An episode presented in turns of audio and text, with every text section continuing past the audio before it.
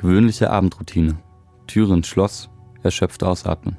Schuhe ausziehen, erschöpft einatmen, endlich ab auf die Couch. Münzwurf.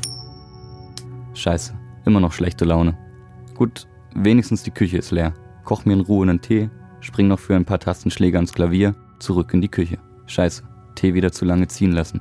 Gut, dass wenigstens niemand hier ist, der sich seine Nickelbrille von der Nase schiebt und mich fragt, wie es mir dabei denn eigentlich geht.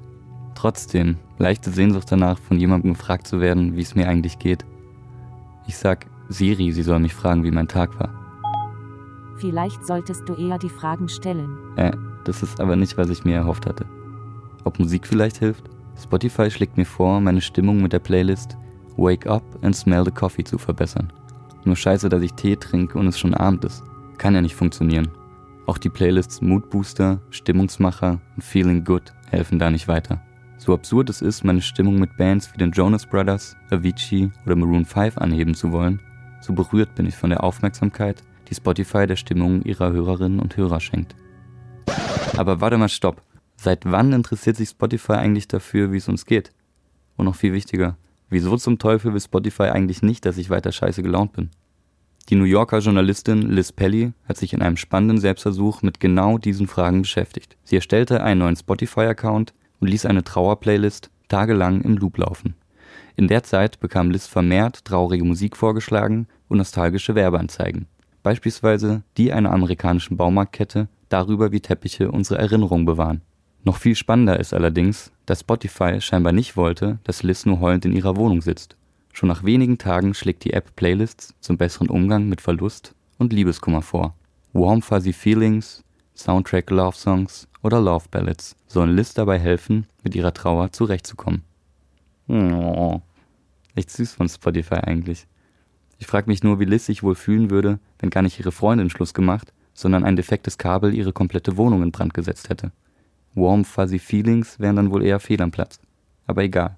Spotify gefällt es also nicht, wenn seine Nutzerinnen und Nutzer tagelang in Taschentücher schneuzen. Dass das nicht das geringste mit Nächstenliebe zu tun haben kann, sollte auch noch dem letzten Jesus-Nachfolger klar sein. Wieso Spotify sich trotzdem für unser Wohlempfinden interessiert, ist eigentlich relativ einfach. Um es frei nach Deichkind zu sagen, depressive Menschen sind schlechte Konsumenten. Naja, jedenfalls sind Menschen leichter durch Werbung zu erreichen, wenn sie besser gelaunt sind.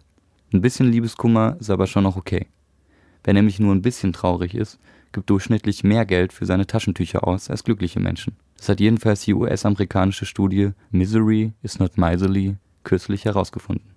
Spotify will also nicht, dass es mir wirklich gut geht, sondern nur gut genug, um weiterhin für ihre Werbeanzeigen ansprechbar zu sein. Premium-Mitglieder sind hieraus selbstverständlich ausgeschlossen. Die können weiterhin ungestört zu Ed Sheerans Shape of You durch die Wohnung hüpfen, ohne durch nervige Werbeanzeigen aus dem Takt gebracht zu werden. Nicht ausgeschlossen sind sie allerdings aus der Analyse ihres Hörverhaltens. Seit 2015 nämlich untersucht Spotify die Daten der über 207 Millionen User und verkauft sie an multinationale Unternehmen.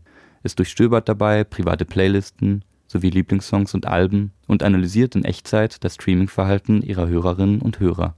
Die Rückschlüsse, die hieraus auf die Person gezogen werden können, sind enorm.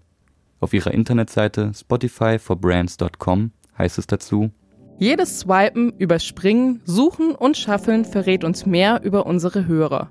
Unsere Insights zeigen, wer die Menschen hinter den Geräten wirklich sind. Diese personenbezogenen Echtzeiteinblicke zeigen auch die Stimmungen, Einstellungen, Vorlieben und Verhaltensweisen unserer Hörer. Unsere Streaming Intelligence verrät uns mehr über deine Zielgruppe.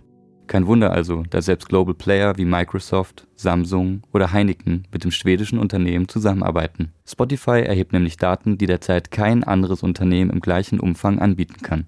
Daten über die emotionale Struktur jedes einzelnen Users.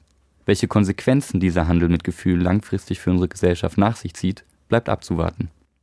Ich für meinen Teil höre jetzt jedenfalls erstmal so lange Trap-Musik, bis mir Werbung für Hustensaft angezeigt wird. Ich spüre da nämlich plötzlich so ein Kratzen im Hals.